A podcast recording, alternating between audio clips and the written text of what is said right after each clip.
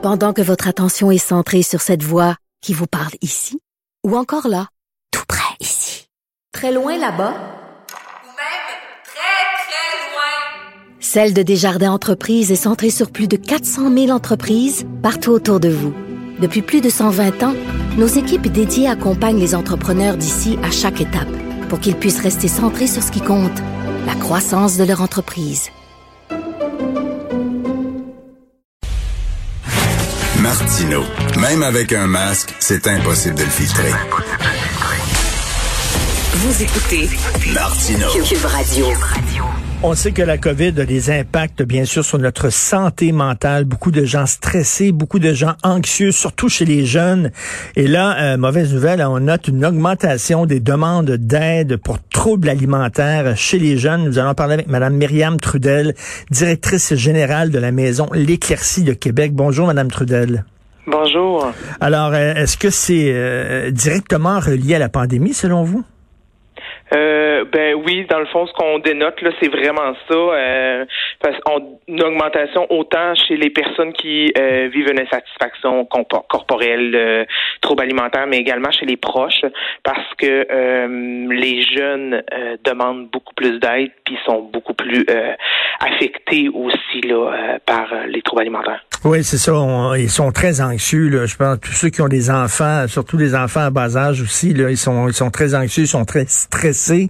Euh, est-ce que c'est des gens qui avaient déjà des troubles alimentaires avant et que ça s'est exacerbé pendant la pandémie, ou c'est des gens qui, qui en avaient pas et ça a apparu pendant la pandémie? Est-ce que vous avez des chiffres là-dessus? Ben, en fait, euh, nous, chez les jeunes, euh, on, c'est, nouveau, c'est une apparition. Euh, on a une augmentation considérable. C'est 45% des demandes qui proviennent des jeunes de 15-25 ans. Comparativement, habituellement, là, les demandes étaient plus autour de 18-28. Fait qu'il y a eu quand même une bonne diminution en termes d'âge. Okay. Euh, puis c'est sûr que ça l'a exacerbé chez les personnes qui étaient déjà fragiles.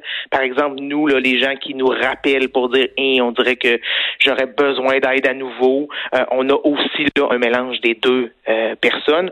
Sauf qu'on voit qu'on fait beaucoup plus d'accompagnement vers les hôpitaux chez les plus jeunes parce que la situation s'est détériorée très rapidement en Hmm. peu de temps. OK, il y en a qui se ramassent à l'hôpital à cause de leur trouble alimentaire. Et euh, quand on parle de trouble alimentaire, il y a des gens qui pensent que ça touche surtout les filles, mais il y a des hommes aussi, il y a des jeunes garçons Oui. aussi qui souffrent de troubles alimentaires, faut le dire. là. Oui, oui, oui, on en voit de plus en plus. Là, euh, euh, habituellement, on parle de 10% euh, C'est un homme pour euh, pour 10 chez nous, mais euh, on voit que ça tend à augmenter toute cette préoccupation là pour euh, le corps, l'image, la supermusculature. Là, Euh, donc euh, c'est ce qu'on constate.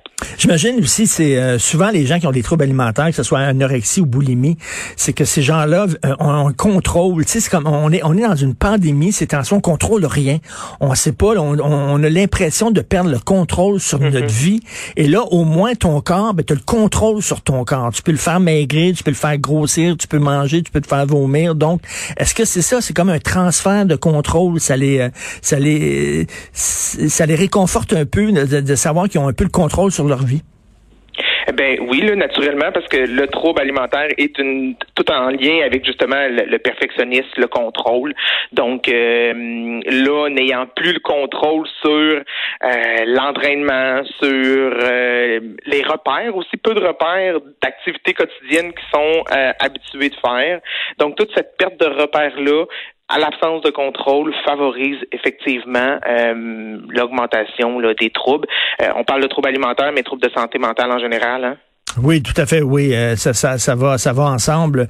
Comme, comme parents là, euh, si on, on a, on a l'impression, si on se doute que notre enfant a des troubles alimentaires, par exemple, qui va tout le temps à la toilette tout de suite après le repas, là, euh, je sais pas, c'est peut-être un signe ça, mais euh, on dit tout le temps, ça ne sert à rien de leur dire, voyons donc, t'es, t'es, belle, t'es pas trop grosse, ou t'es beau, t'es pas trop gros, y a aucun problème. Ça, ça va, on dirait que ça va rien que les, les, les, les boquer finalement. Là?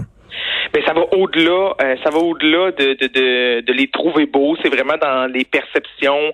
Euh, dans le contrôle, donc faut pas euh, axer effectivement sur tout ce qui est euh, image, euh, corps, euh, faut y aller au-delà de ça. faut parler plus de nos inquiétudes, de, de, ce que la personne représente pour nous, pour pouvoir l'amener justement à nous en parler, puis vouloir euh, peut-être aller demander de l'aide. Mais si on, on reste au niveau de l'assiette puis du corps, euh, c'est sûr que ça va créer des barrières rapidement. C'est sûr, comme une fille, mettons, qui se trouve, euh, qui se trouve trop grosse, qui, qui souffre d'anorexie, puis que bon, qui se fait vomir et tout ça, on a beau lui dire, ben voyons donc, t'es pas grosse, regarde-toi dans le miroir, ben tout ça est dans ta tête, absolument pas grosse, arrête de te faire mourir.